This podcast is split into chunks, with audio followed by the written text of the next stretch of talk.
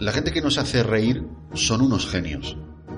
Hace falta valentía y seguridad en uno mismo para coger un tema y exponerlo a los demás, provocando esa simpatía.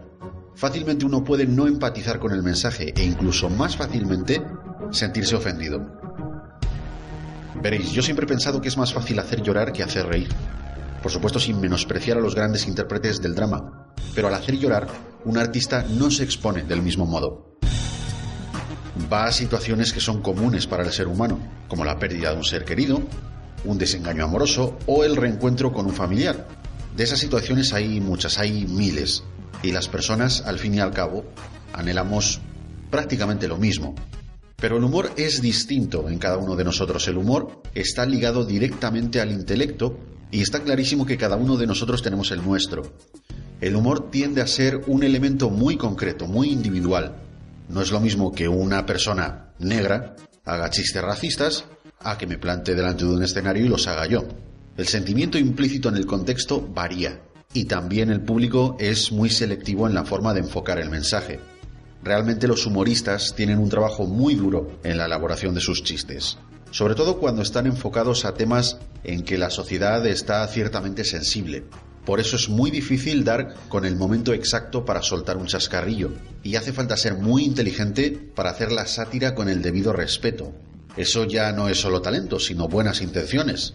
Esa gente que lo consigue tienen para mí la etiqueta de genios, porque si ya de por sí hacer reír con estas formas es difícil, la cosa se complica cuando quieres no repetirte y además diferenciarte de otros. Ahí el filtro se va haciendo cada vez más fino, más estrecho. Por eso hay otro factor importante a la hora de provocar la risa. El hecho de ser auténtico. Y eso va implícito con el carácter de cada uno. Es una cosa que creo que no se puede fingir así como así. Quien no sea auténtico, quien no aprenda a reírse de uno mismo, tiene las de perder, porque el humor se expone a la burla, al menosprecio y lo más grave, al desprestigio. La capacidad de reír la tenemos todos, Así que riámonos de nosotros, es un buen ejercicio. Esto conlleva conocer incluso las propias limitaciones de uno mismo, los defectos que tenemos. Si nosotros les sacamos punta, al hacerlo generamos más seguridad en nosotros mismos, más que si otro nos saca esos defectos, ¿verdad? Quizás sea el primer paso para corregir flaquezas. Riámonos y encontremos la comedia en las cosas que normalmente idolatramos. Eso es sano, no tiene por qué ser ofensivo.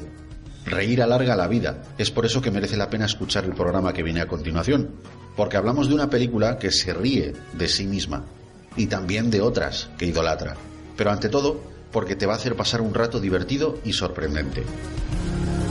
Bienvenidos a la Fricoteca. Comenzamos.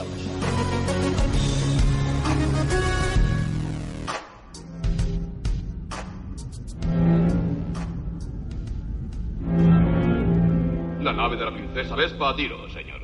Bien. Hagan un disparo de aviso delante del morro. ¡Cuidado, idiota! He dicho delante del morro, no encima. Perdone, señor, yo apunto donde miro. ¿Quién lo ha hecho artillero? He sido yo, señor. Es mi primo. ¿Quién es ese? Es estúpido, señor. Eso ya lo sé. ¿Cómo se llama? Ese es su nombre, señor. Estúpido. Mayor estúpido. ¿Y su primo? Estúpido, señor artillero de primera clase, Philip Estúpido. ¿Y cuántos estúpidos tenemos en esta nave? ¡Todos! Lo sabía, estoy rodeado de estúpidos. Disparad contrario de donde miráis. Ahora le demostraremos quién está al mando de esta galaxia. Bien, princesa Vespa. Pensó usted que podría burlar a las fuerzas imperiosas del planeta Spaceball, pues estaba equivocada. Ahora es nuestra prisionera y la mantendremos como rehén hasta que hayamos transferido todo el aire de su planeta al nuestro.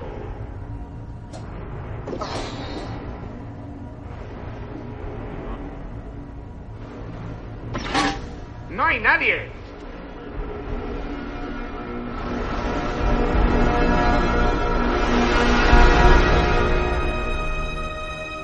¿Qué tal, fricototes? ¿Cómo va eso? Gracias, gracias nuevamente por elegirnos para vuestro entretenimiento cinéfilo.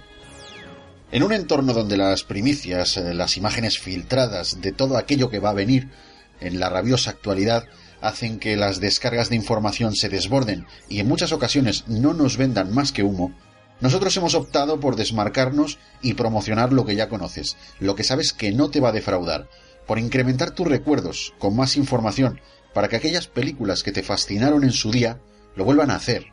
Todo ello viendo aquellas joyitas desde nuestro punto de vista. Y en este caminar por nuestro podcast hemos ido repasando títulos obligados de la filmografía de nuestro recuerdo. Hemos topado además con una pieza que no podíamos ignorar. Spaceballs, o como aquí en España la hemos conocido, La loca historia de las galaxias. Una película que data del año 1987, aquella maravillosa década que hemos eh, rememorado en más de una ocasión. Hemos hecho un sinfín de referencias de cine a ella y no nos cansaremos de hacerlo, eso seguro. Su director tampoco es para menos, porque si hay alguien que ha inventado, homenajeado, perfeccionado, reafirmado y todo lo que tú quieras en planos de la comedia absurda y las parodias de otras películas con sumo respeto, sin duda es Mel Brooks. Ahora ya te puedes poner cómodo con tus auriculares mientras yo enciendo la alarma de spoilers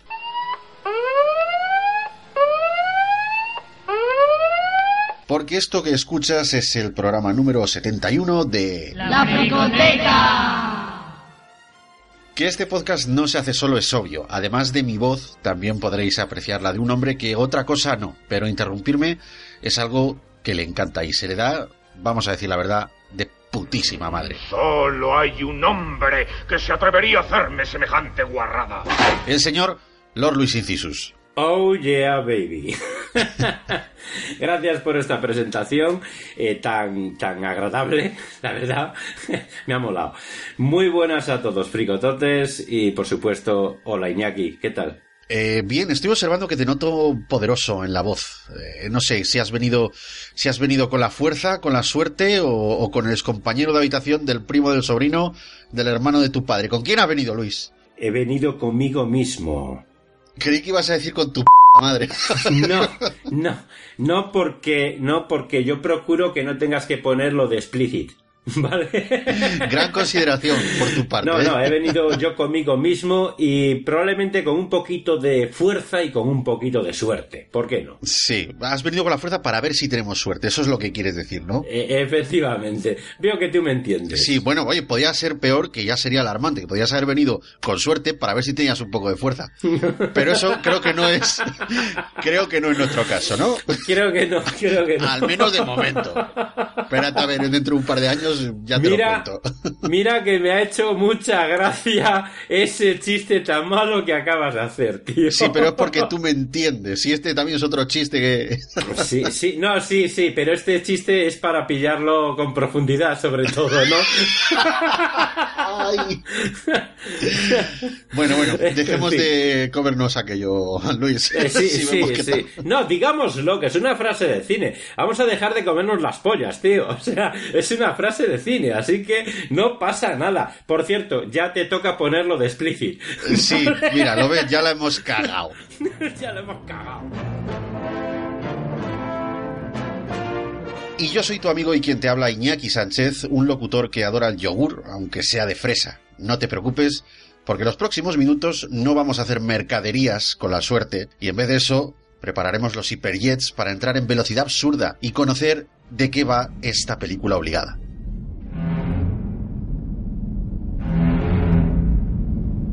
Bien, princesa Vespa. Al fin te tengo en mis manos para hacer lo que quiera contigo y como yo quiera. No, no, por favor, suéltame. No, ya eres mía. No tan deprisa, casco oscuro. Lone Star. Sí, soy yo. He venido a salvar a mi novia. Hola, cariño. Ahora vas a morir. Oh, oh, oh. Eh, ¿qué le has hecho a mi amigo? Lo mismo que te voy a hacer a ti, muchacho. ¡Ah, ah! Y a ti también. Bien, princesa Vespa, al fin estamos solos. No, te odio, te odio. Suéltame, aunque he de reconocer que me atraes. Claro que sí. Las princesas druidias os sentís atraídas muy a menudo por el dinero y el poder. Y yo poseo ambas cosas, tú lo sabes. Ah, déjame en paz. No, bésame. No, no, Sí, no, no, sí, no. sí. Ah, ah, tienes un casco tan grande. Ah. ¡Casco oscuro! ¿Qué? Se le necesita en el puente, señor. Llame a la puerta la próxima vez, llame. Sí, señor. ¿Ha visto algo? No, señor, no he vuelto a verle jugando con sus muñecos. Bien.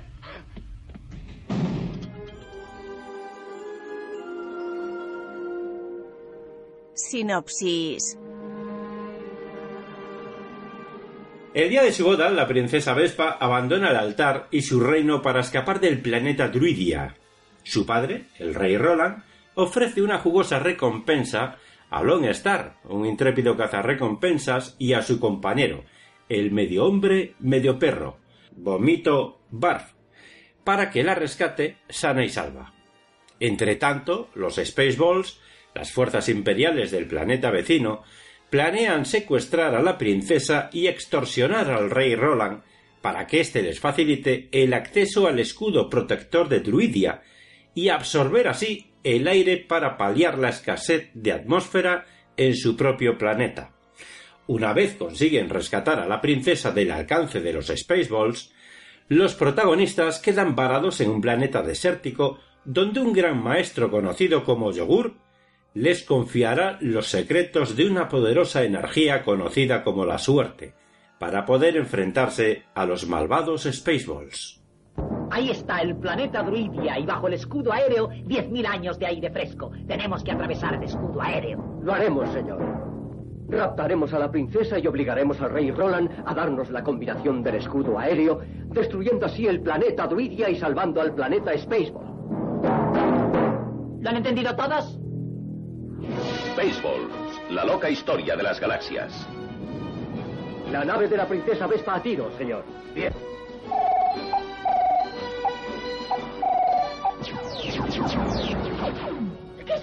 O es el día de los inocentes, o alguien está intentando matarnos. Ahora les demostraremos quién manda en esta galaxia. Si no me das la combinación del escudo aéreo, el doctor Schlotkin te volverá a poner tu antigua nariz. Solo un hombre y su fiel compañero pueden salvar a Druidia del desastre. Muy bien, Águila 5 bajando. Lone Star.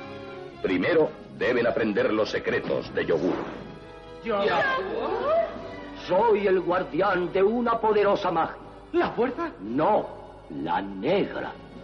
Evitar ser capturados en un planeta lejano. Diles que peinen el desierto. ¡Peinen el desierto! ¿Han encontrado ya algo? ¡Ni una puñetera piedra! Luchar contra todo el ejército de Spaceballs. ¡Mis pelos! ¡Me han estropeado el peinado! ¡Jo, qué tía! Y escapar de las garras de Dark Helmet. La tuya es tan grande como la mía. Abandonen la nave, diríjanse a las cápsulas de salvamento. ¿Qué le pasa a este cinturón de seguridad? ¡Ah! ¿Cuándo ha pasado esto en una película?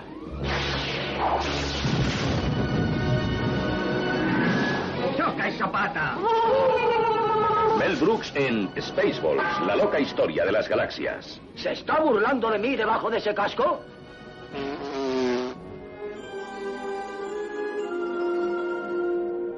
Personajes principales.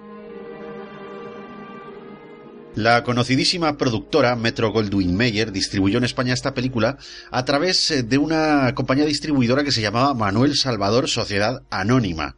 Esto ocurrió en el 87.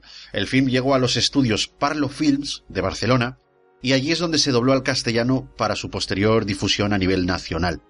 Tanto el director del proyecto como el ajustador fue Miguel Ángel Valdivieso, y los personajes principales fueron los que vamos a citar a continuación.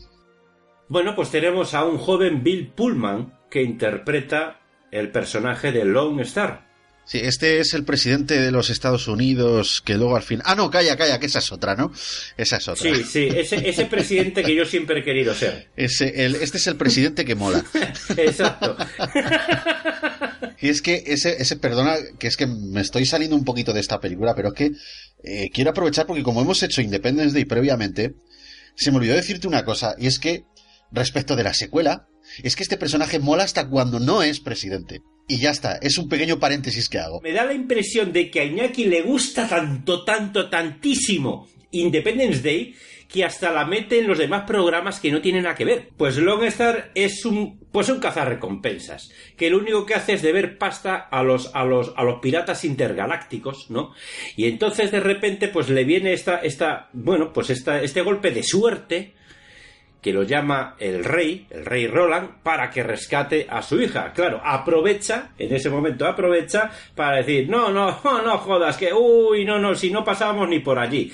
Pero dice, ostras, que le debemos mucha pasta a los piratas. Coño, pues aprovechamos. Si nos pagas tanto, la rescatamos le piden un millón de, de cosmopavos, ¿no? De cosmodólares. Sí, cosmopavos. No, no, dólares no. Esos son cosmopavos, vale, tío. cosmopavos. Vamos a dejarlo así.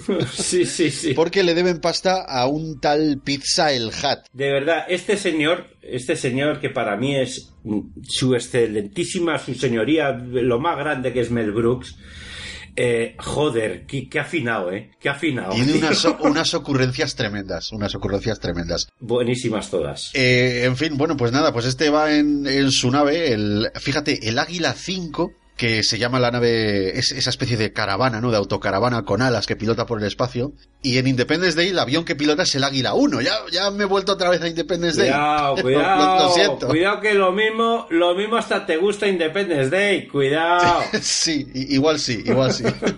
Pero lo tenía, lo tenía que decir, lo tenía que decir. Exacto. Bueno, pues eh, aquí en España, cuando llegó a los estudios para ser doblada, quien le puso voz a Bill Pullman fue Antonio Lara, que es la voz o fue la voz de Billy Crystal, de Elias Coteas, Matt Dillon y también de James Belushi. No, aguanto muy bien el frío. Está allí, justo allí, aquella luz brillante, ¿la ves?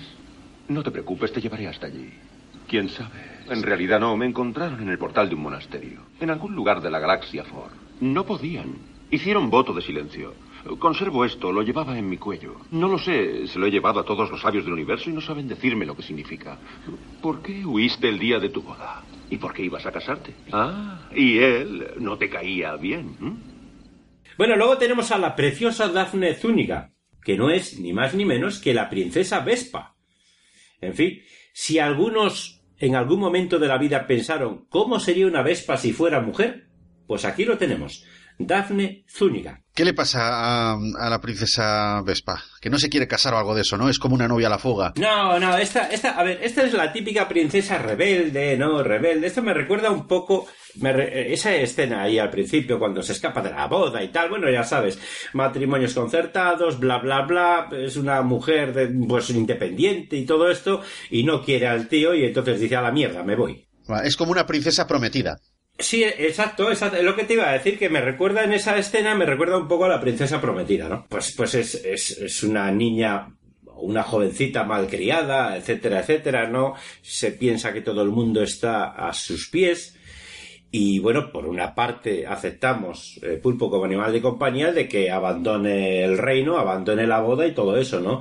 pero luego se va viendo su personaje, ¿no? Y su personaje, pues es eso, ¿no? Es una mujer que es eh, muy mal criada y debe de aprender que la vida no es lo que sucede en palacio, ¿no? Obviamente. Aunque también vaya, no me extraña porque el príncipe que le pusieron ahí para que se casase, vamos, el príncipe Valium, tío, o sea, no, no podría ser más adecuado.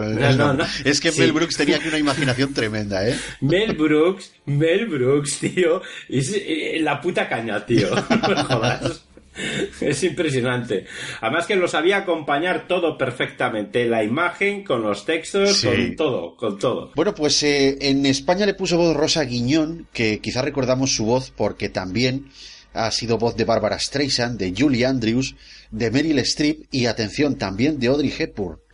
Le voy a cantar las 40 de una vez por todas. Guapo, conozco a esos idiotas espaciales, son todos iguales. Gordos, feos, borrachos de cerveza. Y tú jamás me llames de tú. Jamás se te ocurra llamarme de tú. Me llamarás Su Alteza Real. Espera, mis cosas.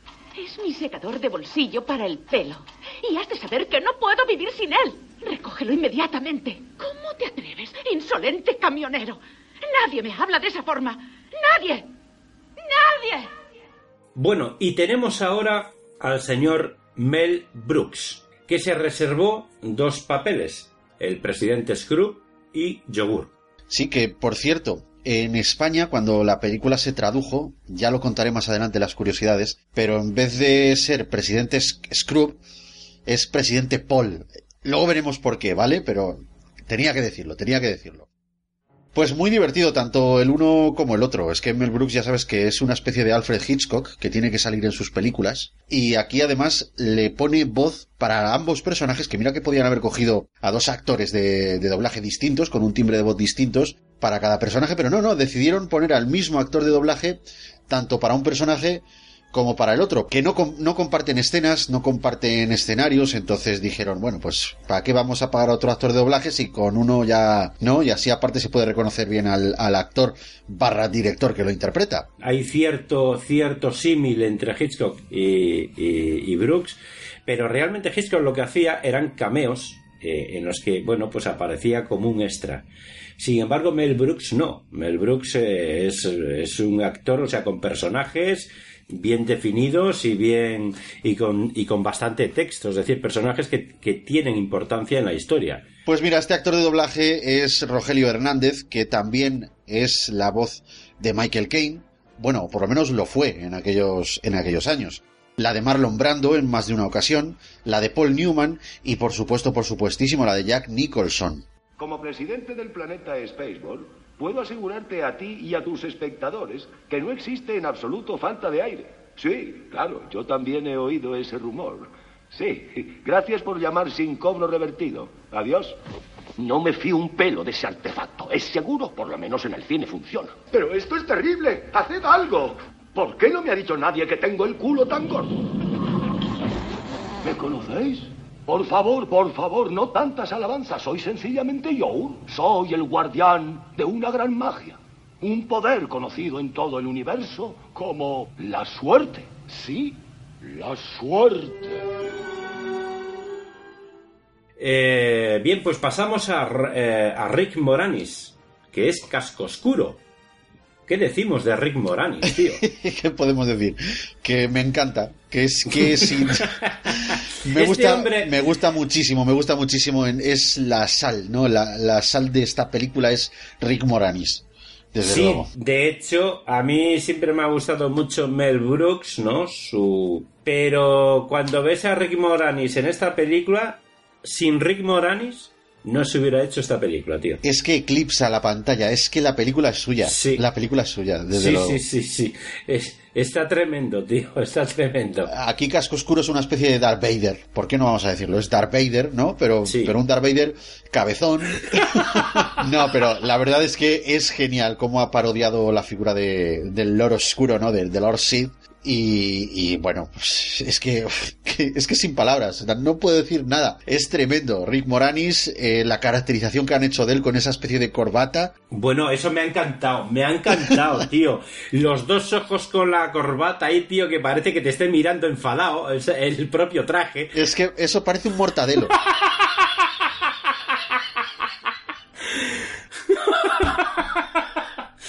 ¡Hostia! Déjame que respire, tronco. Y tremendo es también, pues, evidentemente, el actor de doblaje que le ha puesto voz, que es Antonio García Moral, que es la voz de James Woods, de Willem Dafoe, de Kevin Spacey y de Richard Dreyfuss. ¡Coño! ¡Que no puedo respirar con esto! Llamaré a Spaceball Capital y se lo diré al presidente Paul. ¿Qué? Has pasado por encima de mi casco. ¡Sandu! No veo el planeta Druidia. ¿Dónde está? ¿Qué? ¿Qué le pasa a este trasto? ¿Qué es ese burbujeo? ¿Esto es una pantalla de radar? Siempre que me cabreo tomo café. ¡Todo el mundo lo sabe! Ahora que ya tengo mi café, estoy listo para ver el radar.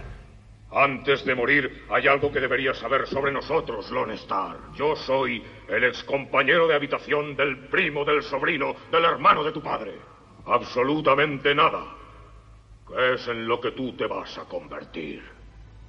Bueno, pues ahora pasamos a otro de los grandes dentro del cine, John Candy, que no es ni más ni menos que Vomito Barf. Eh, un, un- un chihuahua, ¿no? Sí, un Chihuahua Brooks. Sí, mira, hay una curiosidad respecto de, de este personaje y es que esto lo tendría que decir quizá en la sección de curiosidades, pero bueno, ya que estamos hablando del personaje ahora, pues te lo suelto ahora y ya está. Pues ahora, dale caña, venga, ¿qué más da? Los de maquillaje querían ponerle una máscara a John Candy con la forma así como de como de un morro de bulldog o de, ¿sabes? De un perro así, eh, perro mofletudo. Pero ¿qué pasa? Que le tapaba prácticamente toda la cara y dijo Mel Brooks que ni hablar. Que para lo que costaba John Candy, que si le van a. que, que quería tener la cara de John Candy. Claro, lógico. Que si le van a tapar la cara, que hubiese cogido a un actor que valiese cuatro perras. Pero que no, que no. Que dice, no fastidies. Si prácticamente es la gran superestrella que tenemos en la película, Lógico. son Rick Moranis y John Candy. Entonces no le tapéis la cara, no le tapéis la cara. Y ordenó no taparle la cara a John Candy. Así, así es como tiene que ser, así. Sí, señor.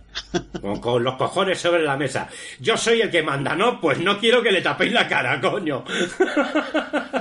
Y nada, el personaje de Vomito, que es en español es Vomito Barf, y en la versión original creo que solamente es Barf de Mog, ¿sabes? Mitad hombre, mitad perro. Sí. Que es una especie, como te he dicho, de Chihuahua, una parodia de Chihuahua, que es el compañero de Lone Star. Que son como, pues eso, pues como Han Solo y, y, y Chihuahua, ¿no? O sea, no, no tiene más. Pero está muy bien. La primera escena donde se presenta este personaje está escuchando un temazo de Bon Jovi, Raise Your Hands. O sea que de, de, buenas a primeras ya cuando entra este personaje en pantalla, ya por lo menos ya te cae bien. Sí, efectivamente. Ya no, aunque no sea por él, pero sí por la música que está escuchando. sí, sí, sí. Desde luego que sí. Fliparías con el actor de doblaje que tiene asignado en, en la versión en castellano. Que muchos esto además no se lo esperan.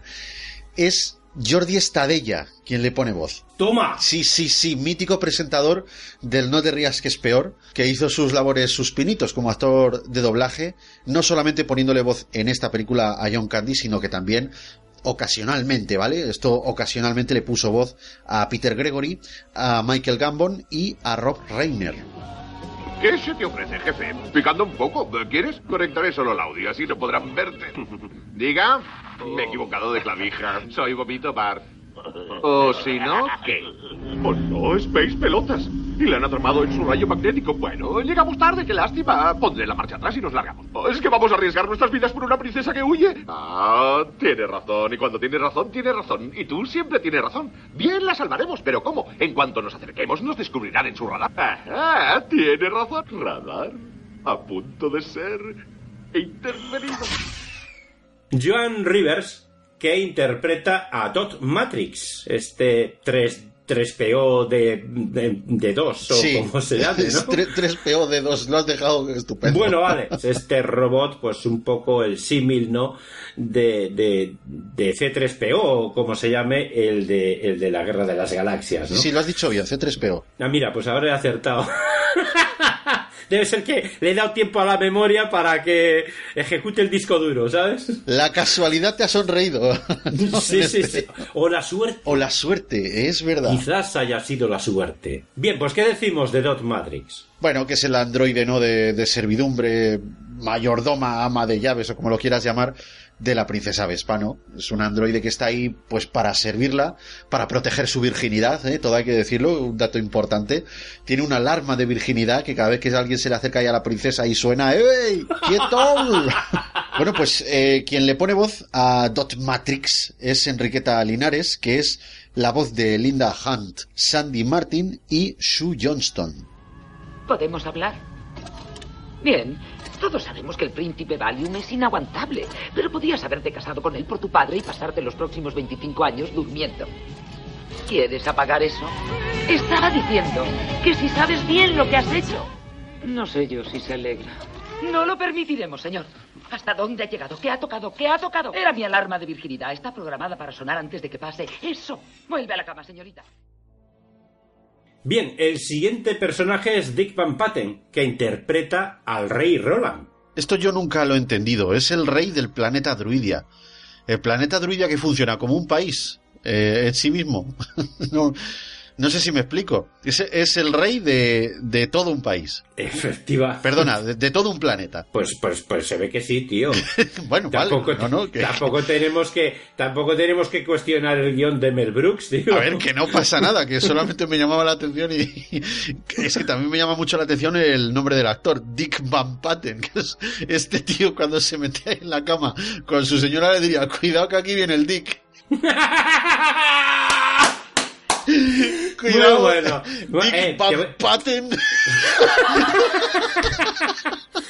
Muy bueno, aunque te voy a decir que es un chiste ya muy, muy, muy, muy abrasado, ¿eh? Sí. Pero... Pero por ti, por mí. Sí, sobre todo. Es cierto. Bueno, pues eh, nada, pues este pues es el típico rey, mm, pues... Un poco medieval, todo hay que decirlo, un poco medieval y de Disney. Pero al mismo tiempo un poco como tonto, ¿no? O sea, no sé, creo que es un personaje que no... Vamos, que poner la combinación del escudo de todo un planeta, la seguridad de todo un planeta, 1, 2, 3, 4, 5... Bueno, pero eso ya es parte de Mel Brooks. Fantástico, maravilloso. Es decir, es, es parte de ese absurdo que, que, que nos presenta Mel Brooks, ¿no? O sea, es que... Es que vamos, no le ando ni pidiendo la contraseña, pido hacer mis pinitos, tío, como cuando desbloqueas el código PIN. A ver qué Pero, pero si es que me acuerdo de esa escena, cuando está empezando, cuando pide por favor que rescaten a su hija. Y dice, oye, ¿y, si- y si, y si puede ser y me, vol- y me devolvéis el Mercedes intacto? Wow, tío. Por Dios, por Dios. En fin, pero forma parte de eso, ¿no? De, de ese absurdo que nos presenta Mel Brooks. Claro, hombre, pero por eso, la, por eso la película es tan entrañable, por estos pequeños detalles. Pues si es que todos son detalles al fin y al cabo. Sí, sí, sí. Bueno, pues eh, flipa con el actor de doblaje de Dick Van Patten en esta película, que es Luis Posada Mendoza, que en paz descanse, el padre de Luis Posada, ¿vale? Otro gran actor de doblaje. Y que allá por esos años le puso voz a Christopher Lloyd, acordémonos de Regreso al Futuro, y también a Alec Guinness, ni más ni menos. Oh, si tu madre viviera para presenciar este gran día. ¿Está todo preparado? Bien, que empiecen todos con el pie izquierdo. Lo siento, querida. Debes hacerlo. Lo siento, Vespa. Es el último príncipe que queda en la galaxia real. Lone Star, tienes que ayudarme, por favor. Salva a mi hija. La atacan los Space Pelotas. Por favor, sois los únicos que podéis salvarla. Os daré cualquier cosa. ¿Me oís? Lo que sea. ¿Un millón? Está bien, está bien. Pagaré, pero encontradla y salvadla. Una Mercedes nuevecita 2001 Cell. Serie limitada. Techo lunar, interior de cuero. La conseguí a muy buen precio. Pagué al contado. Mi primo, el príncipe Murray, tiene la representación Mercedes en la galaxia. Fue un chollo, macho. Traédmela sana y salva. Y en la medida de lo posible, rescatad mi Mercedes también. Bien, pues pasamos al siguiente que es George Winner, que es el coronel Sanders. Es la guinda del pastel. Si te he dicho que Rick Moranis es la sal, esta es la pimienta. Cuando, cuando la escena de los estúpidos, tío, por favor. Es, que es muy bueno. Es que es muy bueno. El, el complemento perfecto es como, como el partener serio de, de los chistes que hace Rick Moranis, que precisamente lo que hace gracia es pues precisamente eso, que está serio, que para él todo le parece normal, que es lo de la velocidad absurda, eh, lo de es estúpido, señor, es el mayor estúpido. es, es muy bueno. Es buenísima esa escena, tío. A mí me encanta. Dice, no, señor, esto es la cafetera, no es el radar. Como también es bueno el actor que le pone voz, que es Vicente Gil, que es la voz de Edward Asner, de John Castle y de Jonathan Banks. ¿Y bien? Es usted un auténtico pelota espacial.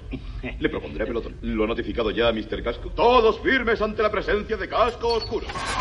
Nos acercamos al planeta Druidia, señor. Señor, aún no tenemos contacto visual, señor, pero está en la pantalla del radar. ¿Quiere que lo amplíe? No, señor. Esto es eh, la cafetera. ¿Quiere uno? Claro que sí, señor. Aquí, señor. Lo haremos, señor. Una vez raptada la princesa, podemos obligar a su padre, el rey Roland, a que nos dé la combinación del escudo protector, destruyendo así el planeta Druidia y salvando al planeta Spaceball. Dentro de una hora, señor. Y por último, que no nos hemos olvidado, el narrador y traductor de títulos de la película es el gran Constantino Romero. Érase alguna vez, en una galaxia muy, muy, pero que muy lejana, vivía una despiadada raza de seres conocidos como los locos Spaceballs. Capítulo 11 Los malvados líderes del planeta Spaceball, habiendo despilfarrado tontamente su preciosa atmósfera, han ideado un plan secreto para robarle hasta la última gota de aire a su vecino y amante de la paz, el planeta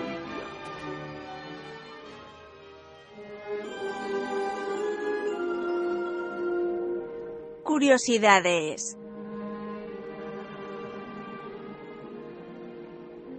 Bueno, pues vamos con las curiosidades, eh, Monami. Resulta que, eh, bueno, Mel Brooks viene de parodiar muchas películas, prácticamente su filmografía como director la ha hecho parodiando grandes películas de, de éxito, ¿no? Este es experto en, en la comedia, en, lo que actualmente llamamos o catalogamos como spoof movies, pues se le ocurrió parodiar alguna película del espacio después del éxito obtenido parodiando películas de terror como El jovencito Frankenstein y también eh, parodiando westerns como Sillas de montar calientes. Y estuvo escribiendo el guion seis meses. Es lo que le llevó a escribir el guion de Spaceballs cuando terminó, eh, se le ocurrió que esto le podía molestar a George Lucas, porque George Lucas, con el tema de Star Wars, eh, ¿cómo te diría? Como que es, bueno, era muy sibaritas, ¿no? Protegía mucho el tema de, Star Wars porque, francamente, es una cosa que por aquellos años se podía llevar fácilmente a la burla. Pero terminó el guion y se lo ofreció, o sea, eh, se lo mandó a George Lucas y bueno, pues más que nada buscando su aprobación, ¿no? Que le diese el visto bueno. Resulta que a George Lucas le llega el guion, cogió, lo leyó y le respondió a Mel Brooks que, vamos, que cada dos por tres tenía que parar de leerlo porque, porque era imposible estar leyéndolo y no parar de reír, que se lo había pasado en grande y que decidió que si alguien debería hacer una parodia de su obra, que debería de ser él, que debería de llevar ese guion al cine. Pero eso sí, naturalmente le puso ahí una condición, y es que el merchandising de la película de Spaceballs que no se comercializase. ¿Vale? Porque si no podría hacer sombra a Star Wars. Y esto es una cosita que entre comillas, ¿vale? Yo veo un poquito lógico, porque a ver si yo he sacado un producto y se está comercializando, me estoy llevando tantos beneficios, luego vas a sacar tú la parodia y encima te vas a una parodia que cuyos beneficios eh, son precisamente atribuidos al mérito de la obra, de la obra mía, ¿no? De la obra original, que es, que sería Star Wars. Y entonces le puso esa condición, oye, no lances merchandising, ¿vale? Limítate solamente a las ganancias de tu película como tal. Entonces, bueno, eh, esto lo voy a explicar un poquito mejor, ¿vale? Y es que creo que esta explicación es necesaria. La época en la que se estrenó Star Wars, ¿vale? Los años 70, los beneficios de una película se limitaban casi, casi exclusivamente a la venta de las entradas, ¿no? En la taquilla, algunos carteles y posteriormente las ventas de derechos para la emisión en televisión. George Lucas es el que cambió todo esto con Star Wars. Renunció a su sueldo como director a cambio de que le, de que le concediesen las ganancias del merchandising. Evidentemente todos sabemos lo que esto generó, ¿no? El, el verdadero negocio. Mel Brooks quiso parodiar esto en la película haciendo aparecer diversos elementos del merchandising, como si te acuerdas, Luis, la espuma de afeitar Spaceballs, las sábanas Spaceball, incluso el, el papel higiénico Spaceballs. Sí, sí. ¡Mercaderías! ¡Propaganda! De donde salen las verdaderas ganancias de la película. Pues esto dijo, claro, como no puedo sacar al mercado todos estos productos, por lo menos que salgan en la película. Entonces estuvo muy bien, también muy inteligente por parte de, de Mel Brooks. Bueno, pues finalmente la película contó con un presupuesto de 22.700.000 dólares y recaudó, no te pienses que, o sea, que salió tan redonda, pero recaudó 38.119.483 dólares.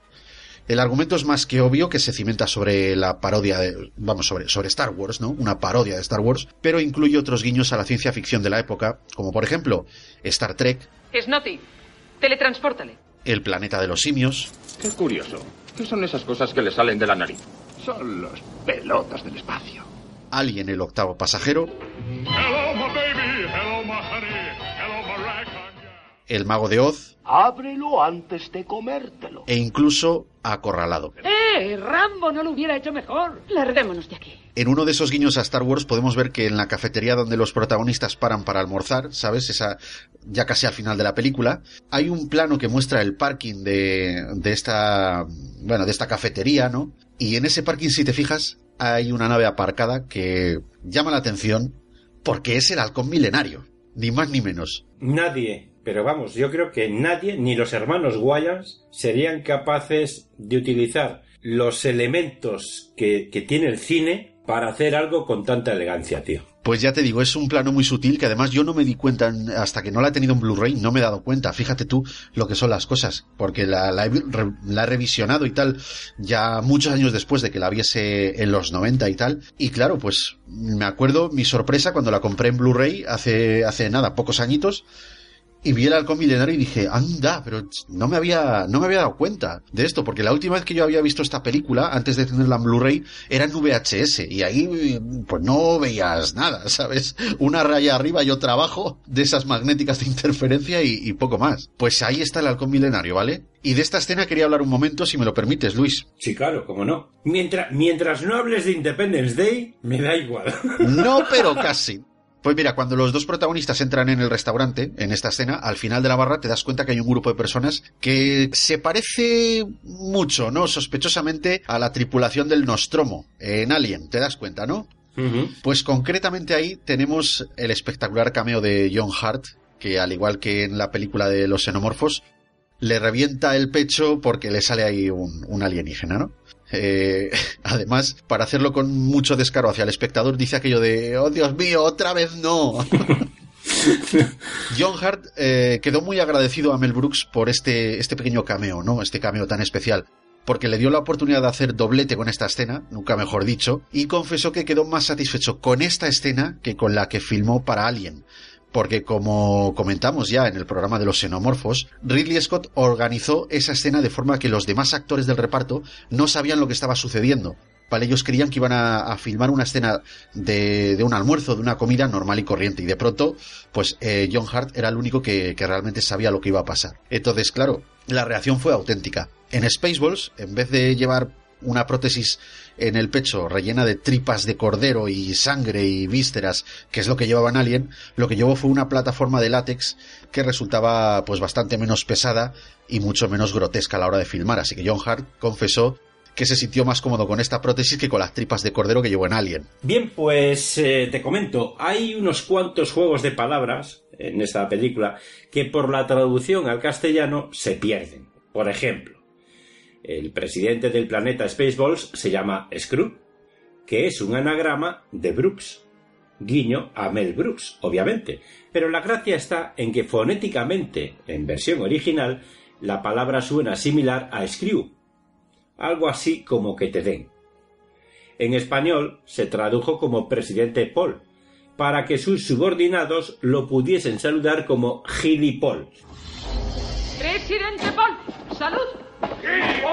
Vale. Muy bueno. en fin. El protagonista Lone Star es una mezcolanza entre los personajes de Han Solo, Luke Skywalker e Indiana Jones. Con los dos primeros se compuso el nombre del personaje. Y más cosas. El nombre también hace referencia a la serie de Isaac Asimov, Luke Star. E incluso hay cierto guiño a Harrison Ford al mencionar que Lone Star tiene sus orígenes en algún lugar de la galaxia Ford. Que, si es que qué sutileza. Eh, descaradísimo, descaradísimo. el personaje del coronel Sanders suena igual que el coronel Sanders, quien realmente fue la persona que fundó Kentucky Fried Chicken. En España se le conoce por sus siglas, KFC. El nombre de yogur no tiene ningún misterio. Al escribir el guion, Mel Brooks estaba buscando una palabra que empezase por Y, al igual que Yoda. Puso yogur al personaje de forma provisional, pero al final lo dejó porque no se le ocurrió otra más adecuada. La suerte, en versión original, es Schwarz, que significa negro en alemán, y también el apellido del representante legal de Mel Brooks, además de sonar fonéticamente parecido a The Force, la fuerza, en Star Wars. Si creías que la piratería en el cine es un problema de este siglo, amigo, estás equivocado. En la película se alude al tema de que la piratería va en aumento, haciendo una exageración cómica en base a que antes de que la película se acabe de rodar ya está disponible. Esa escena es brutal. Es curioso que precisamente en la biblioteca de la nave espacial se encuentran todas las películas hasta el momento de Mel Brooks incluso esta misma. Sí, sí, incluso Spaceballs. Efectivamente. Perdone, señor, tengo una idea. Cabo, deme el videocassette de la loca historia de las galaxias. Bien, Coronel Sandur, ¿puedo hablar con usted, por favor? Sí, señor. ¿Cómo puede haber un vídeo de la loca historia de las galaxias si no hemos terminado el rodaje? Es cierto, señor, pero el mercado del vídeo pirata va en aumento. ¿Pero leche? Sí, vídeo instantáneo. Antes de que se acabe la película, están en las tiendas. Buen trabajo, cabo. Póngala. Eso es mucho antes. Dele el avance rápido. Listo, avance rápido. Avance rápido. Avance rápido, señor.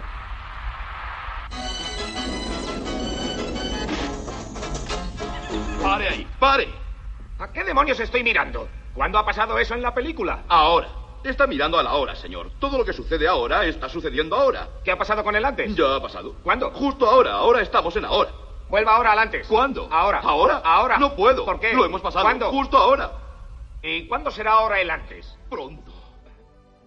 Los ejecutivos de la Metro Goldwyn Mayer presionaban a Mel Brooks para que consiguiese a una gran estrella como Tom Cruise o Tom Hanks en el papel de protagonista. Sin embargo, al director no le gustaba nada la idea, porque entonces pasaría de ser una comedia a ser la película de Tom Cruise o la película de Tom Hanks. Por no hablar del aumento de presupuesto que llevaría contratar a uno de estos dos actores. Ya entonces tenían un caché bastante alto. Esto último, precisamente, fue lo que convenció a los ejecutivos, como siempre, para dar libertad a Brooks a la hora de buscar a un actor menos conocido. Bill Pullman estaba interpretando la obra Barrabás en un teatro de Broadway y solo contaba con un solo largometraje a sus espaldas cuando Mel Brooks le ofreció esta oportunidad. Un año después de Spaceballs ya estaba estrenando La serpiente y el arco iris a las órdenes de Wes Craven. Mira, y nueve años después, eh, Independence Day. Oh yeah, baby. perdóname, perdóname. No, no, tenías que decirlo, tenías Lo que siento decirlo. mucho. que se- te lo puse a huevo.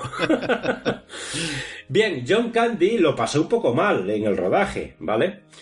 Porque el equipo de efectos especiales le colocó un sistema de rajes hidráulicos por radiocontrol que pesaba 15 kilos al loro, con el fin de poder mover las orejas y la cola de su personaje. Previamente lo habían intentado con un sistema de hilos parecido al de las marionetas, aquel sistema que tenía Jim Henson y compañía, pero no lo consiguieron. Muy, muy recurrente ese sistema, sí. El mismo equipo de efectos especiales también se lo hizo pasar algo mal al propio Mel Brooks, ya que para caracterizarlo como el personaje de Yogur, tenía que permanecer varias horas en la silla de maquillaje y rodar todas las escenas del personaje de rodillas. Y recordemos que por aquel entonces Mel Brooks tenía unos 60 años, lo que debió resultarle, imagino yo, bastante incómodo. Pues hombre, estar de rodillas tanto tiempo con 60 años, uf, yo no sé hasta qué punto tiene que ser eso guay. De todas formas, yo digo una cosa. Como era el jefe, seguro que decía, mira, ¿sabes qué os digo? Que corten a tomar porque lo que voy a tomar un café. Pues no te extrañe, no te extrañe. ¿Cómo? Bueno, está claro que Spaceballs ha conseguido parodiar de forma respetuosa eh, todas las películas a las que hace referencia e incluso convertirse, yo creo además que en un clásico de culto dentro del género de la comedia. Mel Brooks introdujo la voz de uno de sus mejores amigos, Dom DeLuise, que falleció por cierto en 2009, para dar vida al personaje Pizza el Hat, parodia de Java el Hat. Y por cierto, hay una pregunta que todos los fricototes se deben de estar haciendo y es si el, el traje, ¿no? O el atuendo o, o toda esa decoración de maquillaje, todas esas prótesis de pizza, el hat, si son comestibles. ¿No te lo has preguntado tú también, Luis? Pues no, tío, porque del Bueno. asco que me da ni me lo he preguntado. Pues hay algunas partes que sí, que son comestibles. O sea, que es pepperoni de verdad, queso, tomate. Hay algunas partes que sí que son eh, ingredientes culinarios, por así decirlo. ¿eh? Es una cosita que dejo ahí. Bueno, otro de los grandes de los 80, Michael Winslow, famoso por la saga Loca Academia de Policía. ¿Vale? Todos sabemos que eh, Loca Academia de Policía interpreta al personaje de Jones, el agente este de policía que imita todo tipo de sonidos con la boca. Pues eh, era bastante famoso por aquella década, por la década de los 80, y tiene su peculiar cameo eh, en la película, haciendo que sea también un icono referencial de los 80.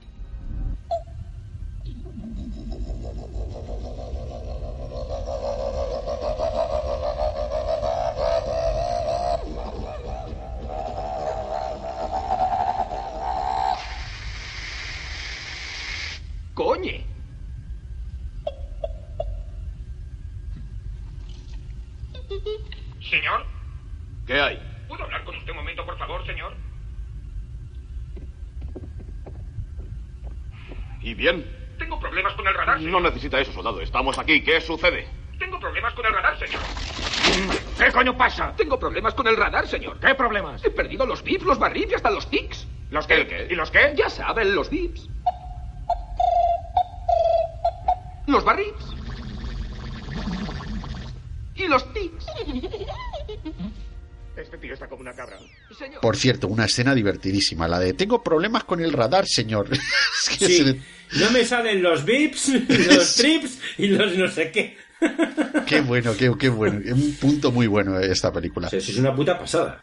increíble, vamos. Bueno, oye, pues eh, no sé si lo sabes, Luis, pero se habló de una posible secuela a principios de 2000, 2000, 2003.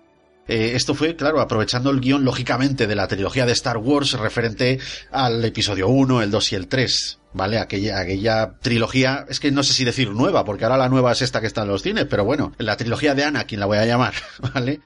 Y se descartó la idea. Precisamente se descartó porque al director no le agrada la idea de repetirse. Si te das cuenta, eh, yo nunca he visto que Mel Brooks haga ninguna secuela. Pero ni, De ni, de sus películas ni de películas de otros, ¿eh? No, no. Entonces dijo, dijo que ni hablar. Y eso que ya en la película se mete un poquito así esa especie de chiste interno de quién sabe si eh, a lo mejor nos vemos en Spaceballs 2 a la búsqueda de más dinero, pero no, no, realmente esta idea la descartó totalmente. Y claro, el estudio dijo que o la hace Mel Brooks o no la hace nadie, es lógico, ¿no? Pues eh, lo que sí llegó a dirigir es una especie de serie de dibujos animados en, 2000, en 2008 que tiene solamente 13 episodios. Solo se hizo una temporada. La serie no renovó por problemas de producción con la cadena que lo emitía y porque Mel Brooks, pues, eh, bueno, es que hay que decirlo, está ya un poco más mayor y estos menesteres, pues una sí, pero una y no más, ¿sabes? Está un poquito cansado de estas cosillas. Pero hay una serie de, televisión de, de Spaceballs. Vaya, una serie de dibujos animados. Por cierto, unos dibujos un poquito cutres, esto hay que decirlo. ¿eh?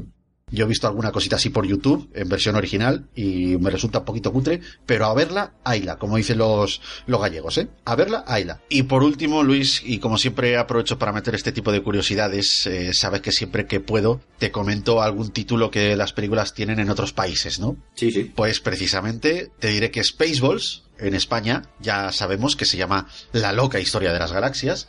Que es curioso porque aquí en España las películas de Mel Brooks era eh, La loca historia del mundo, La loca locas aventuras de Robin Hood. Bueno, pues en esta, La loca historia de las galaxias. En México, esta película se llamó Item, Loco Suelto. Que bueno, yo ahí lo dejo, ¿vale?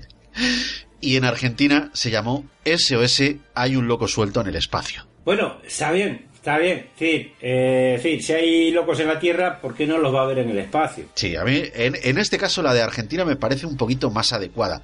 La de ítem, loco suelto.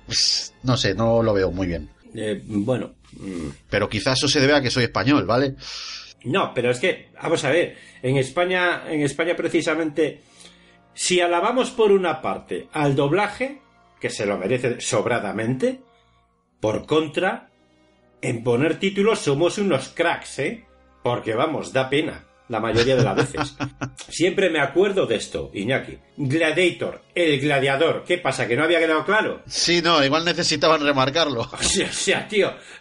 Hay un podcast por ahí de otra gente que además lo, lo, dice, ¿no? Dice, pues a lo mejor es que no quedaba claro con el propio título, ¿sabes? Sí, ¿eh? o sea, igual ese podcast al que hace referencia es la fricoteca. Eh, puede ser, puede ser. No. eh, punzante ahí, ¿eh? Tenías un poco de vinagre o algo. Ha, sido, ha sido con limón esta vez. ¿Ha sido con limón? Vale. Sí. Bien. Pues ahí lo dejamos. Con cariño, ya sabes que con cariño. La cosa es esa, ¿no? ¿Qué pasa? ¿Que no ha quedado claro? Pues es eso, la gente que pone los títulos en España, de verdad, yo muchas veces agradezco que dejen el título en inglés, tío. Lo agradezco. Yo casi todas las veces. Nos acercamos a ellos, señor. En menos de un minuto Lone Star será nuestro. Bien. Preparados para atacar. ¿Preparados para atacar? A la cuenta de tres. Uno, dos. ¡Adiós! ¿Qué ha pasado? ¿Dónde están? No lo sé, señor. Deben llevar Jets en esa cosa. ¿Y qué tenemos nosotros en esta? ¿Una batidora? No, señor. ¡Encuéntrales! ¡Cójales! Sí, señor. Prepárense para la velocidad de la luz. No, no. La velocidad de la luz es muy lenta. La velocidad de la luz lenta. Sí, tendremos que utilizar la velocidad absurda. ¿Velocidad absurda? Señor, jamás hemos ido tan deprisa. La nave no la resistirá. ¿Qué le pasa, coronel Sandur? ¿Tiene miedo? Preparen la nave. Preparen la nave para velocidad absurda. Abróchense los cinturones. Cierren todas las entradas y salidas. Suspendan todas las huelgas. Procuren asegurar a todos los animales del zoológico. Deme eso inmediatamente, jodido oficial. Escuchen esto. ¡Velocidad absurda! Señor, abróchese el cinturón. ¡Déjese de abrochados! ¡Velocidad absurda! ¡Ya!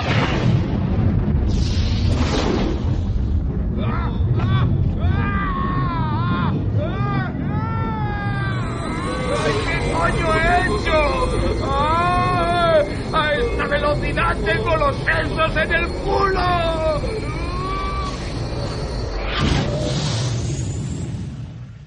¡Les hemos adelantado! ¡Detengan esto! No podemos detenernos, es muy peligroso. Primero tenemos que aminorar. ¡Tonterías! ¡Detengan esta cosa! ¡Se lo ordeno alto!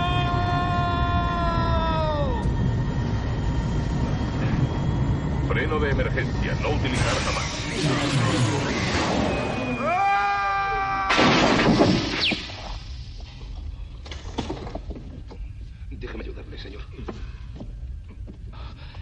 ¿Está bien, señor? Bien. ¿Cómo va todo? Bien, señor. Bueno. Menos mal que llevaba puesto el casco. Sí. ¿Qué hacemos ahora, señor? Eh, pues... ¿Nos hemos parado? Estamos parados, señor. Bien. ¿Por qué no descansamos cinco minutos? Muy bien, señor. Pueden fumar si quieren.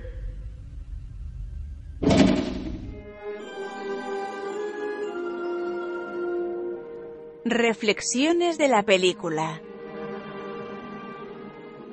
Bueno, hay directores que consiguen romper la cuarta pared eh, de una forma tan extraordinaria, Luis, que a veces consiguen que, que el espectador crea que forma parte de la película.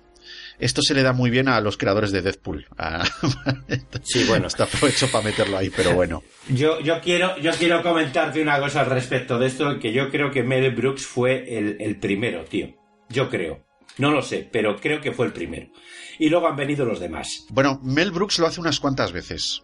Eh, cuando el coronel Sandurz explica el plan al principio de la película para robarle el aire al planeta Druidia, y Casco Oscuro le pregunta al público aquello de ¿lo han entendido? Sí, no, es que esa escena lo hace tan bien Morani. Sí, es que es natural, es muy natural aquello. ¿Qué dices? Hijo de puta, ¿me estás hablando a mí? esa, esa es la primera que yo he contado, la primera vez que se rompe la cuarta pared. Pero naturalmente yo te voy a citar algunas, ¿vale? Que yo, según he ido viendo la película, porque claro, he, he venido a grabar este podcast con los deberes hechos, ¿eh? Yo me he estado viendo la película ayer. Muy bien, muy bien. Precisamente, aunque ya la tenía muy vista, me la he estado viendo ayer.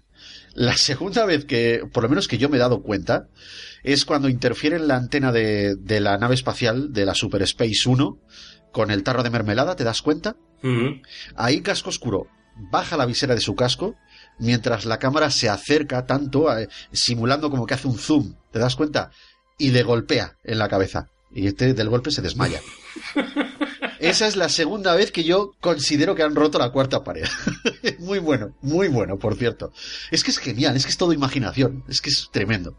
Bueno, hay otra cuando el rey Roland le da la combinación del escudo protector y el coronel Sandurz le da el botón del mando a distancia para interrumpir la conexión con el rey, ¿no? Y lo que hace es apagar la película. Y se oye como Casco Oscuro le dice, ¿pero qué ha hecho? Ha cortado la película. Dele usted al botón correcto.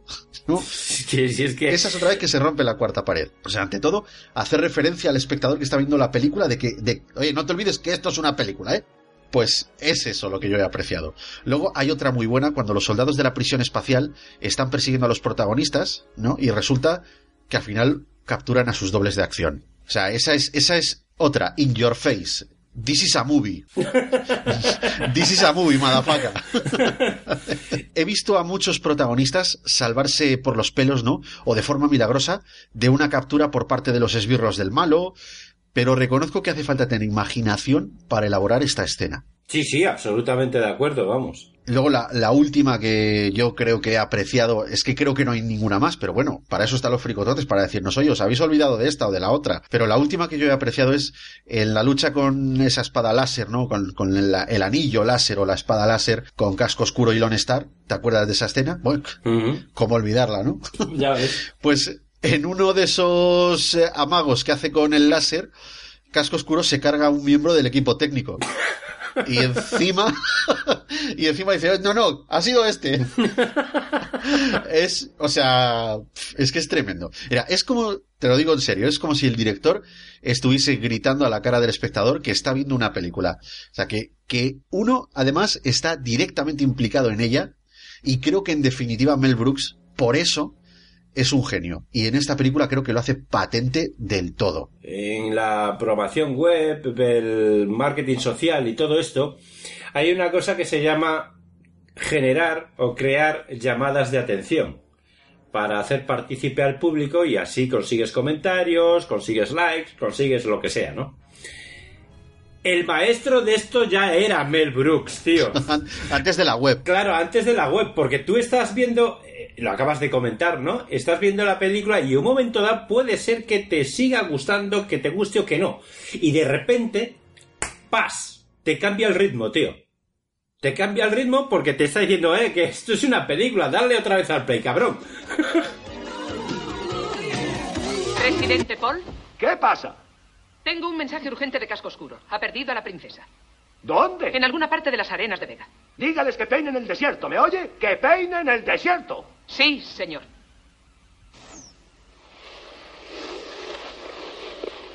Eh, señor. ¿Qué?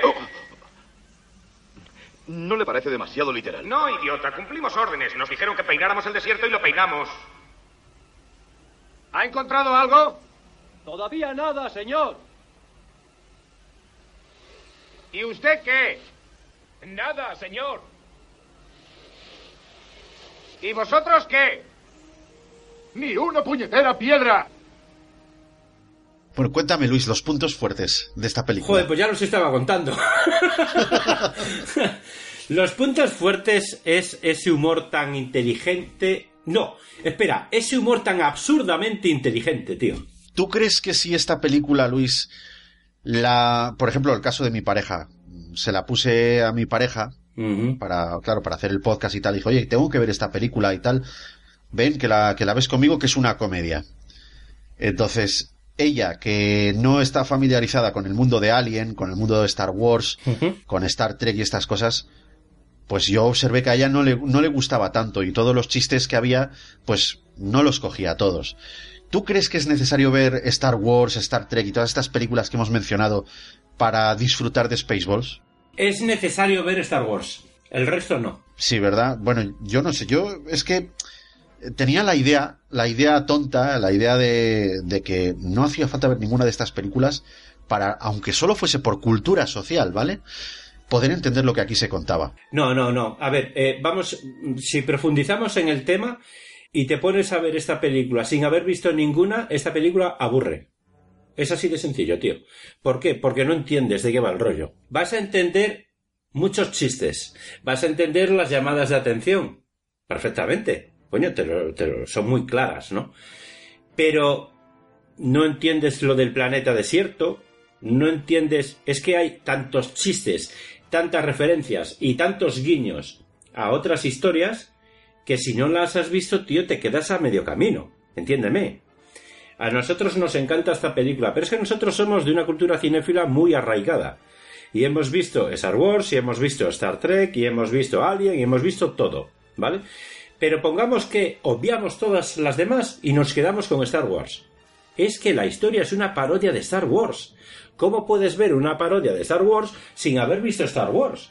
¿Me entiendes a lo que te voy? Sí, perfectamente. Entonces, eh, te vas a perder mucho. Bueno, es que quitando las llamadas de atención, mm, habrá una cuarta parte de la película que te guste y el resto no. Chihuahua, ¿cómo entiendes a, a Barf? No lo puedes entender. Correcto. Y a yogur y, Claro, y a claro. casco oscuro. Claro, ¿me entiendes? Entonces, eh, sí necesitas ver Star Wars, no necesitas ver el resto.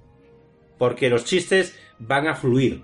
Pero van a fluir siempre y cuando tú tengas claro que vas a ver una, una parodia de Star Wars. Si no, no, tío. Todo esto que me has dicho, ¿tú lo considerarías quizá a lo mejor el punto débil de Spaceballs? Sí. Podría serlo, sí, ¿verdad? Sí.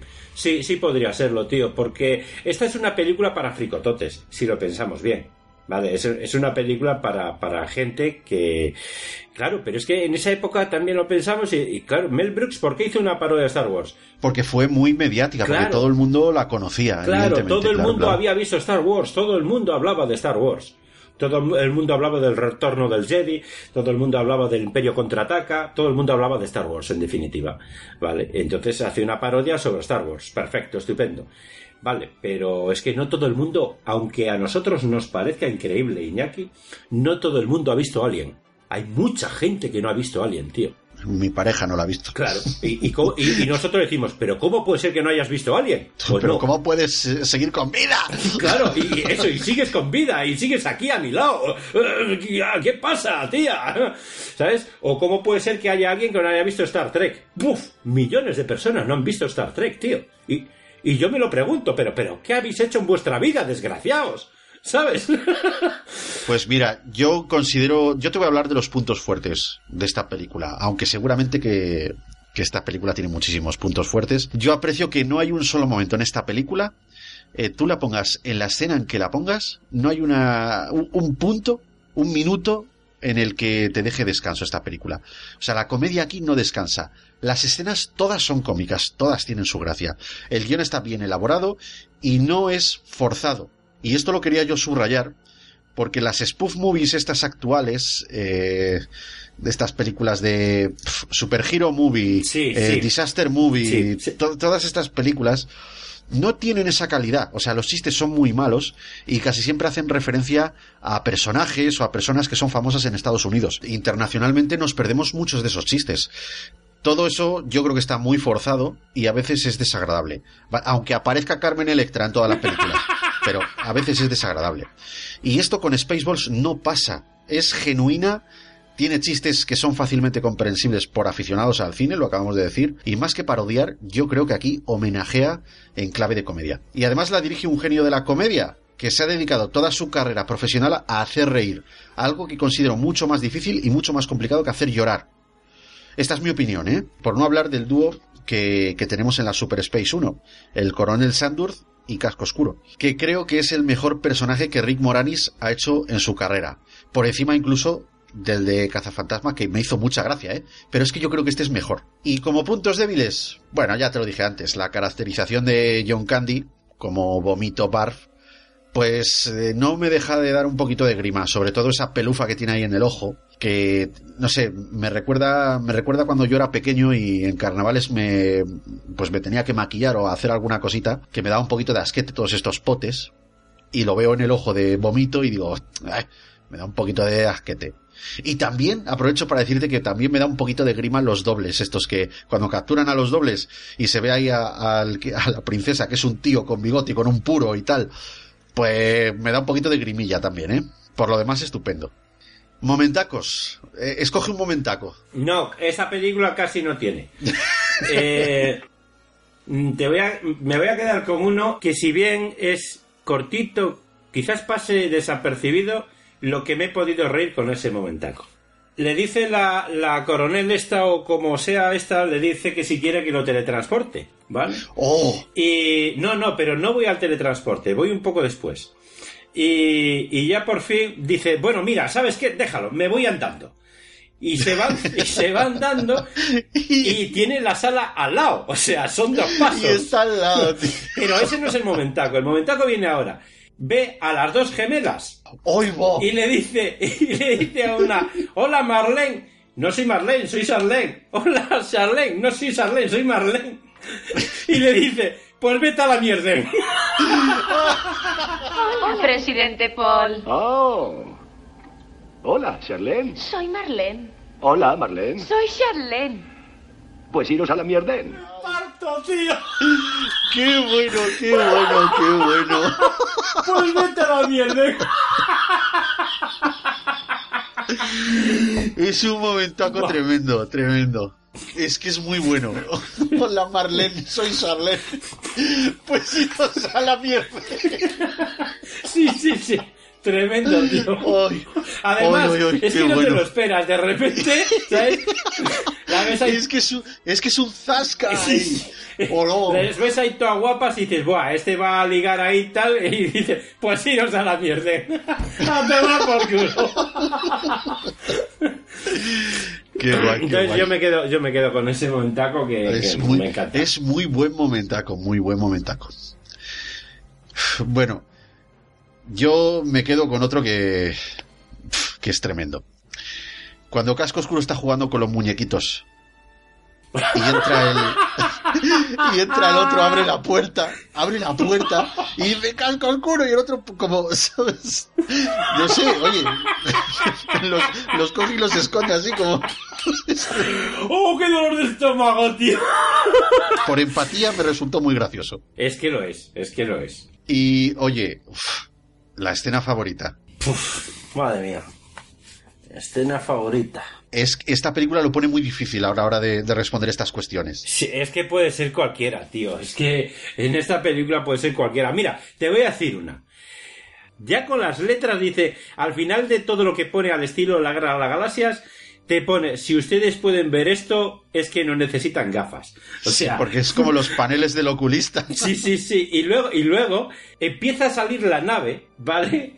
Y joder, te puedes ir a merendar y a Oh, ducharte. Oye, lo he contado, minuto y medio de escena, que eso en el cine es, vamos, un siglo. Un siglo, efectivamente. Pues yo me quedaría con esa, tío. Que estaba, estaba yo viendo la película con mi pareja y en esta primera escena decía, pero esto cuando acaba? Y dije, pues esto la peli así.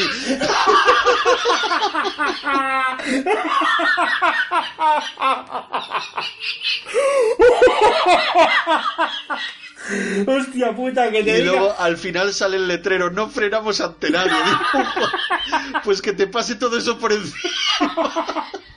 Es que es tremenda, tío. O sea, ya ves tú que no hay nada. Solamente es la nave ahí Y navegando. es que sale con, o sea, la, la banda sonora, el score, la banda sonora ambiental, ahí eh, quiere a- como imitar, ¿no? Como hacer así cuatro acordes aludiendo a la banda sonora de Tiburón. Me pareció muy bueno, muy bueno. Espectacular, tío.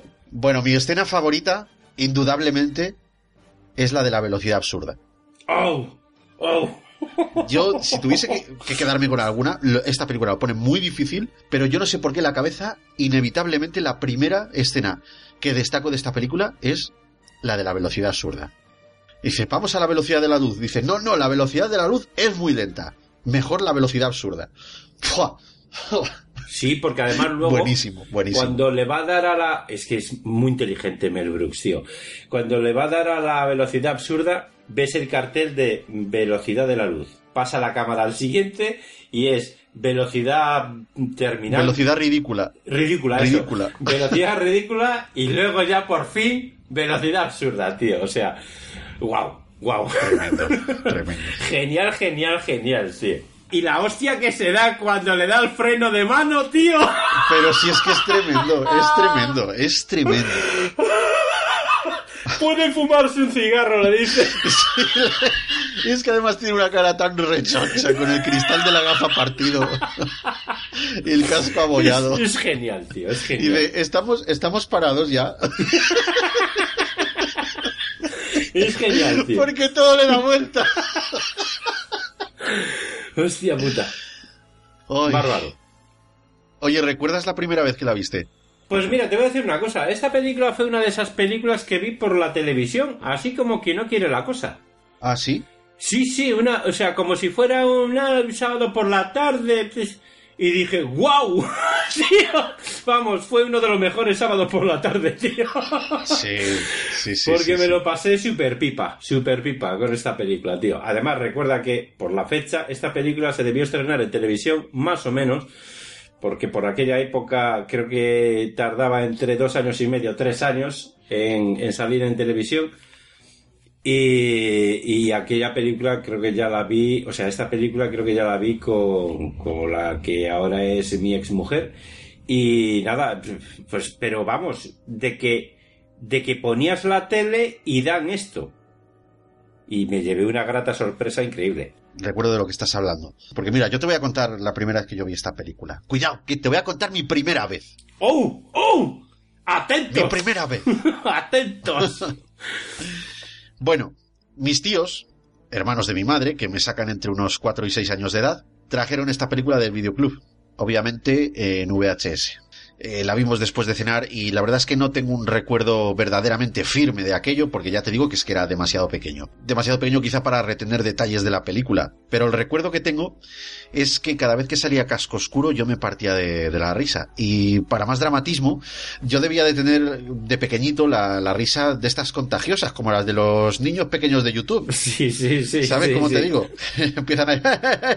pues ya te digo, yo debería de, de tener una, una risa muy contagiosa. Porque cada vez que yo me reía, mis tíos se, o sea, se partían la caja.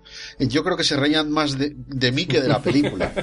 Entonces ese es el recuerdo que yo tengo de la primera vez que la vi. Pero sí es verdad que años más tarde la emitieron un sábado de esos después de comer, después del telediario y el tiempo y tal, en televisión española. Y esa vez que creo quizá fuese la, la primera vez que tú la viste, yo la grabé en VHS.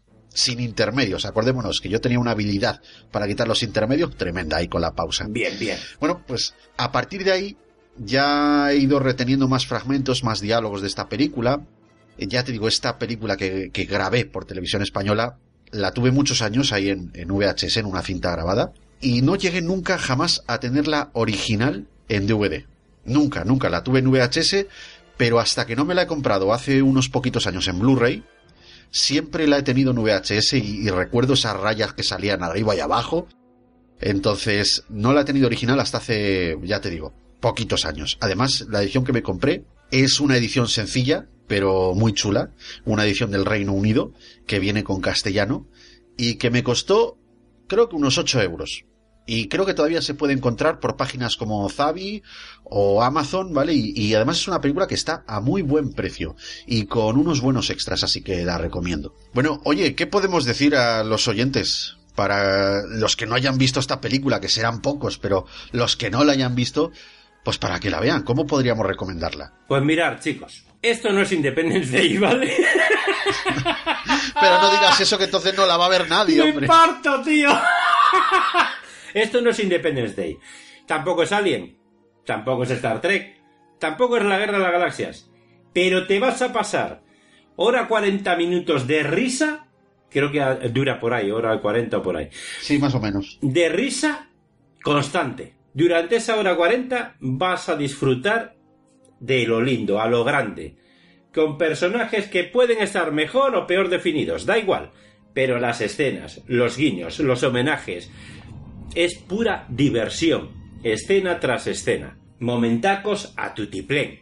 Yo tengo un alegato muy simple para recomendarla, Luis. Yo creo sinceramente que solo hay cinco spoof movies que verdaderamente se pueden recomendar a los fricototes.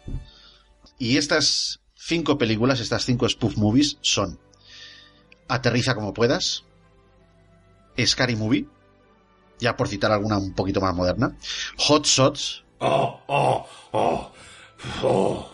Eso, eso, eso es de, de mayores ya, tío.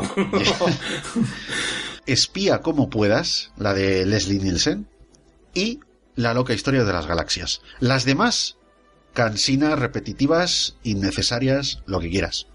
¿Vale? So- solo creo que esas cinco películas merece la pena eh, ver dentro del género de, de la spoof movie. Además, eh, un punto muy a favor es que se puede ver con la familia, se puede ver con los amigos, Cierto. se, se puede ver hasta con los suegros, ¿vale? Es adecuada para cualquier momento. Sí. ¿Que no sabes qué ver en la televisión y te la encuentras haciendo zapping? La ves. ¿Que quedas con los amigos para ver una peli y no sabes cuál poner? La loca historia de las galaxias. ¿Que quedas con tu chica para ver una peli y no sabes cuál? La loca historia de las galaxias. ¿Que te apetece ver una peli que ya has visto? La loca historia de las galaxias. Efectivamente. Que estás de pre, la loca historia de las galaxias, te lo soluciona. Vamos, si no lo estás, también. ¿Vale? Efectivamente. Si te gusta la ciencia ficción, razón de más. Si no te gusta, pues la ves y te ríes. O sea, siempre es un buen momento para verla. Así que esa es mi recomendación. No cuesta ver esta peli, es que se ve sin ganas. Se ve sin ganas, efectivamente. Estás un domingo tirado, que llueve, que tal, estás en el sofá, que no sé qué. La loca historia Vale, de las ¿sabes? galaxias, es que no cuesta. ¿Sabes lo que cuesta? Vete a casa de mi abuela a comer cocido. Eso cuesta. Eso sí que cuesta. Pero ver la loca historia de las galaxias. Sin ganas. Emma, si vas a comer cocido a casa de mi abuela, yo te recomiendo que después veas la loca historia de galaxias. Eh, ah, y acertará, y acertará total. Para que haga la digestión de puta madre. Le va a venir muy bien. Oye, dime. ¿Qué puntuación le vamos a dar a esta película? Uh, un- a esta película hay que darle un 9, tío. Mm, sí, no, es que Don, Don Mel Brooks, Sí. su excelencia, su señoría, su ilustrísima. No sé por qué, ¿sabes? pero me lo esperaba. Eh, es que. Sé que ahí te he tío, tocado ahí un puntito con Mel Brooks, ¿eh? Es que mm, es, ha sido, o sea, si hay grandes, grandes genios en la cinematografía universal de todos los tiempos, uno de ellos es Mel Brooks. Bueno, yo le doy un 8, Luis. Le doy un puntito menos que tú. Claro, claro, como no es Independence Day. Claro, pues-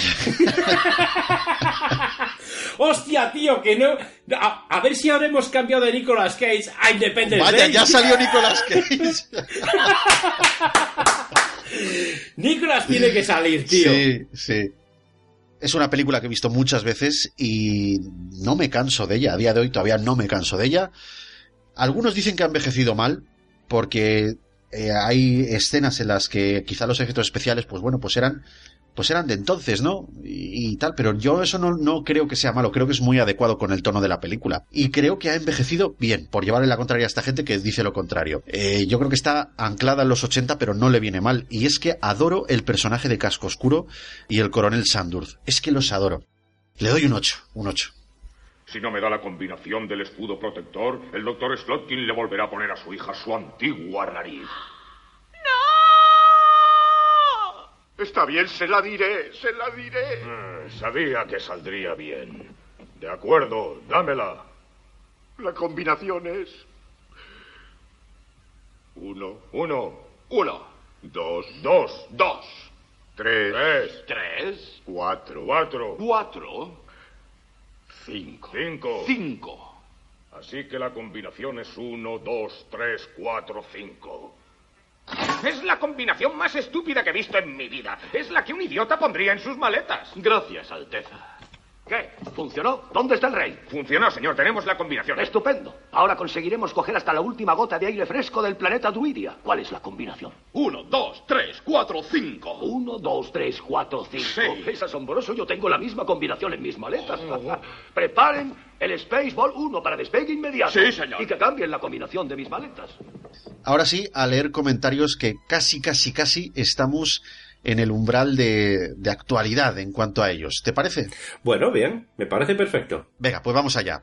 Arrancamos en el programa número 67 dedicado a la película Tiburón de 1975 y te voy a leer comentarios, están en orden inverso, es decir, del más actual al más antiguo, porque así es como iVox los ordena, por defecto. Entonces, el primero que te leo es de Yo Virtualizador, compañero podcaster, que nos dice, anda, mira, es el capítulo que compite con el mío en el podcast del mes de marzo. Buen programa. A la película le hacen buenas todas sus secuelas.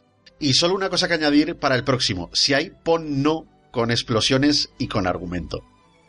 Raúl nos dice, hola, gracias por el podcast, una gran película de esas que dan mantra volver a ver, pero cuando te pones no puedes alejarte de la pantalla. Spielberg demostró que lleva el cine en la sangre. Cualquier otro director hubiera abandonado y en lugar de eso Spielberg lleva décadas dándonos fantasía, ilusión, esperanza y puñetazos de realidad. Mordisquitos fricototes. Semelero, nos dice, tiburón, madre mía, la vi de canijo y recuerdo estar una semana entera tapándome con la sábana por las noches del miedo que tenía, como si fuera una sábana antibalas, programón, como siempre. Sem Melero, a ver amigo, empatizo contigo, pero no te lo puedes ni imaginar, eso de taparse por las... Yo pasaba noches enteras debajo de la sábana. Ay, si yo te contara mi terror con los vampiros. Madre mía. Así que empatizo mucho con, con Sem Melero, de verdad.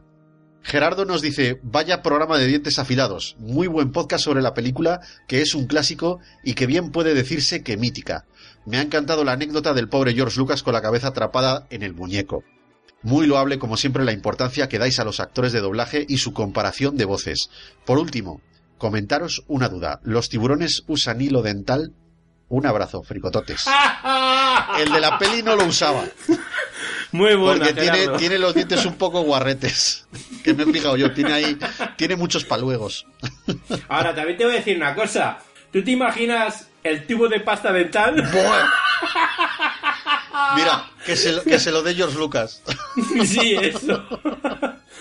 Jordi Gómez Muñoz dice muchas gracias por el programa, amigos fricototes. Me ha encantado el programa Tiburón de 1975. Es una película icónica, la cual ha quedado como una de las grandes de la historia del cine. A mí me gusta mucho. Yo la tengo en Blu-ray del 40 aniversario y hay que reconocer que le han hecho una gran restauración en imagen. En el tema del doblaje de audio me quedo con el original de 1975, pero hay que reconocer que el nuevo con el 5.1 está muy bien. Una gran película la cual no me canso de ver. Tiene muy grandes interpretaciones de todos sus actores. En definitiva, una película inolvidable. Saludos y un fuerte abrazo desde Sabadell. Eh, bueno, Jordi, pues tienes la misma edición que yo, amigo, y coincido contigo en todo lo que dices. El doblaje nuevo está muy bien, pero yo igualmente, al igual que tú, prefiero el del 75, porque es, eh, no sé, el que yo descubrí, ¿no? Y, con el que yo tengo esta película, digamos, asimilada, ¿no? O relacionado. Eh, la restauración, tremenda. Primero escalan el, el fotograma, no sé si a 8K, y luego, bueno, hacen un baño de líquidos tremendo. Y en esta película, la verdad es que le han sacado una imagen brutal, brutal. Así que, espectacular ese análisis del Blu-ray. José Antonio Sandarrubia Sosa dice: ¿Un cetáceo? ¿En serio? ¿Me estás diciendo que una ballena, entre paréntesis, cetáceo, protagoniza una de las mejores películas de Spielberg? Tiburón, escualo, ¿en qué estaríais pensando? Jejeje. Te voy a decir una cosa, José Antonio. ¿Qué razón tienes, amigo? ¿Qué razón tienes?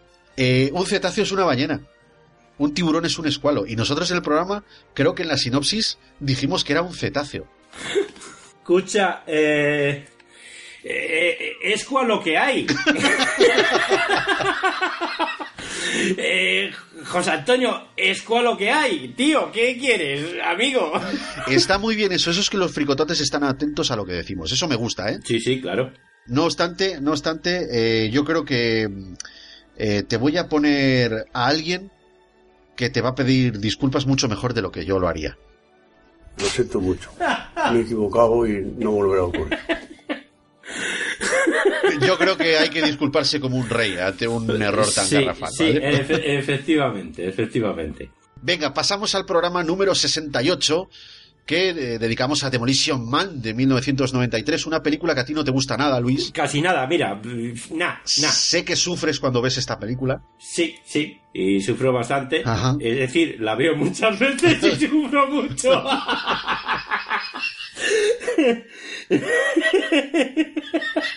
Bueno, es que me ha quedado, bebe me ha algo. quedado de lujo eso. Me duele mucho que estés tan afectado.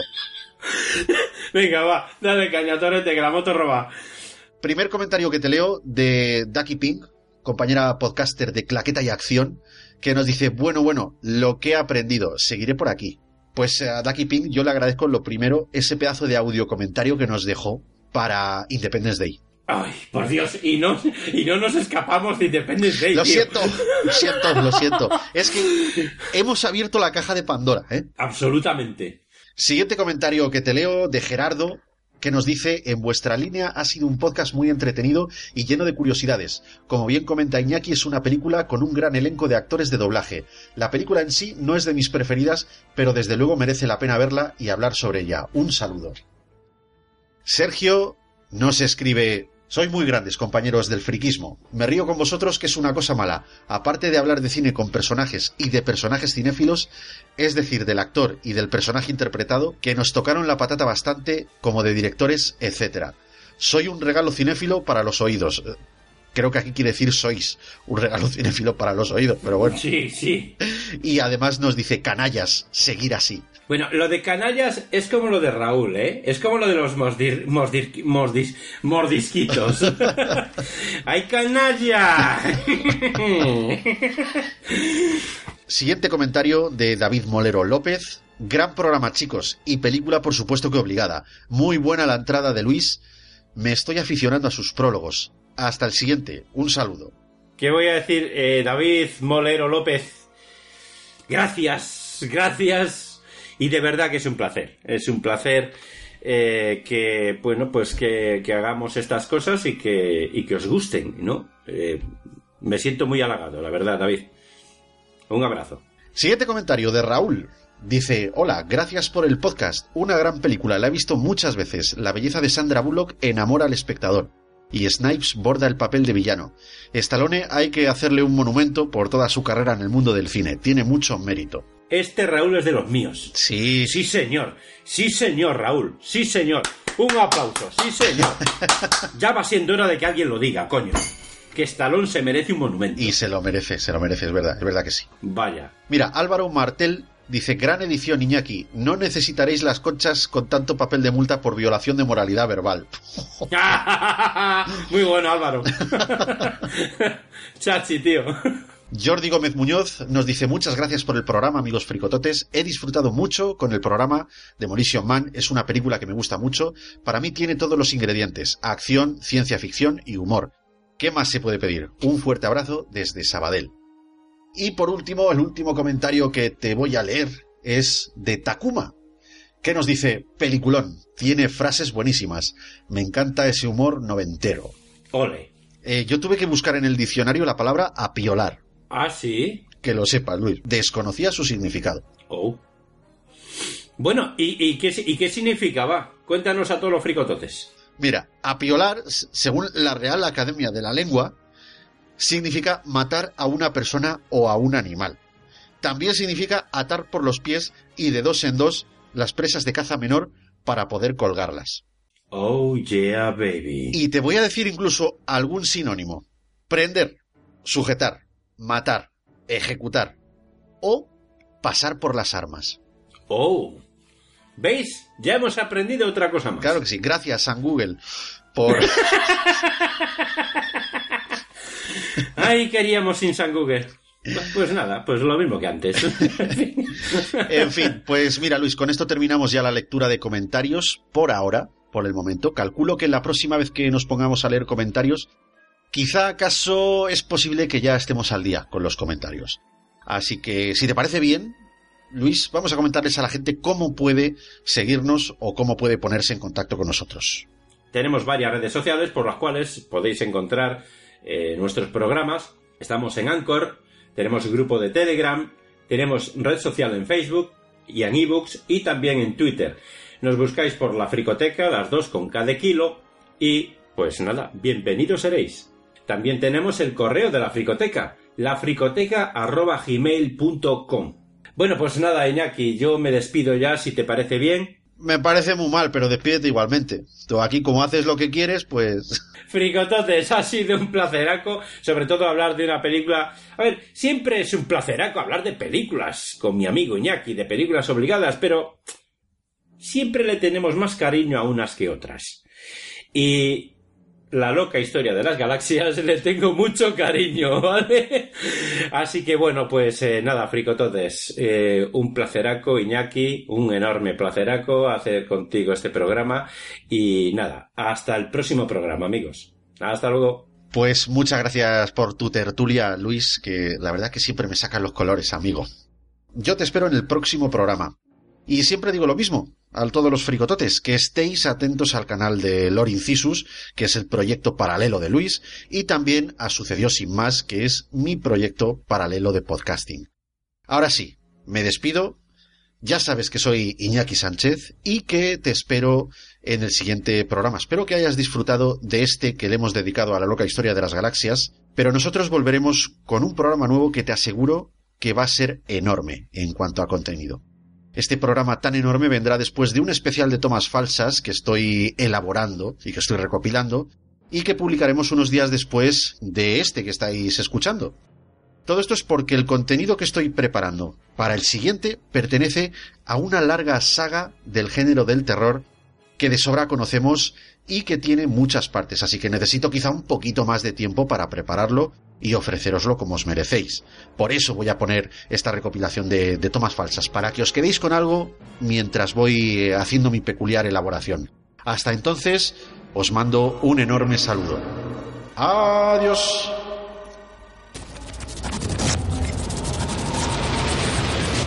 La Fricoteca. También disponible en supositorios. Su mal uso puede provocar amputaciones. Consulta a tu psicólogo antes de escucharlo. 日本でのリスナー、フリコテカを聞いてくれてありがとう。